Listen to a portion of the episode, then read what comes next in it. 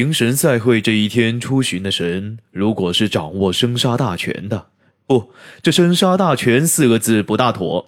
凡是神，在中国仿佛都有些随意杀人的权柄似的，倒不如说是执掌人民生死大事的吧，就如城隍和东岳大帝之类。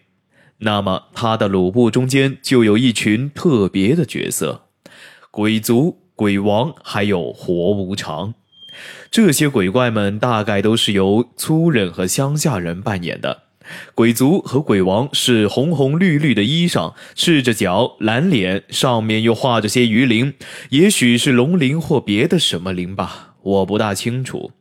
鬼族拿着钢叉，叉环震得啷啷的响。鬼王拿着的是一块小小的虎头牌。据传说，鬼王是只用一只脚走路的。但他终究还是乡下人，虽然脸上已经画上了些鱼鳞或者是别的什么鳞，却仍然只得用了两只脚走路，所以看客们对他们不很敬畏，也不大留心。除了念佛老鸡和他的孙子们为面面缘道起见，也照例给了他们一个不胜平盈待命之志的一节。至于我们。我相信，我和许多人所最愿意看的是活无常。他不但活泼而诙谐，单是那浑身雪白这一点，在红红绿绿之中就有鹤立鸡群之概。只要望见一顶白纸高帽子和他手中的破芭蕉的影子，大家就有些紧张，而且高兴了起来了。人民之于鬼物，唯独与他最为熟悉，也最为亲密，平时也就可以常常的遇见他。譬如城隍庙或东岳庙中，大殿后面就有一间密室，叫做阴司间，在才可变色的昏暗中，宿着各种鬼。吊死鬼、跌死鬼、虎伤鬼、磕长鬼，而一进门口所见到的长而白的东西，就是他。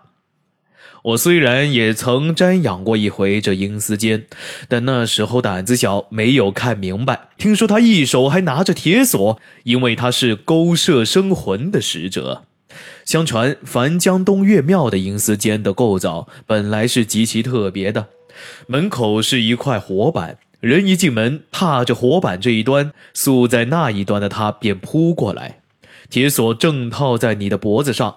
后来吓死了一个人，钉实了。所以在我幼小的时候，这就已经不能动。唐史要看个分明，那么《玉历钞传》上就印着他的画像。不过《玉历钞传》也有繁简不同的本子。倘若是梵本，就一定有。身上穿着的是斩衰胸服，腰间束着的是草绳，脚穿草鞋，头顶上挂着指定，手上的是破芭蕉扇、铁锁、算盘，肩膀是耸起的，头发却是披下来的，眉眼之间外哨都向下，像一个八字。头上一顶长方帽，下大顶小，按比例一算，该有两尺来高吧。只写这四个字道：“一见有喜。”有一种本子上却写的是“你也来了”这四个字，是有时也见于包公殿上的肩额上。至于他的帽子是何人所写，他自己还是阎罗王，我可没有研究出。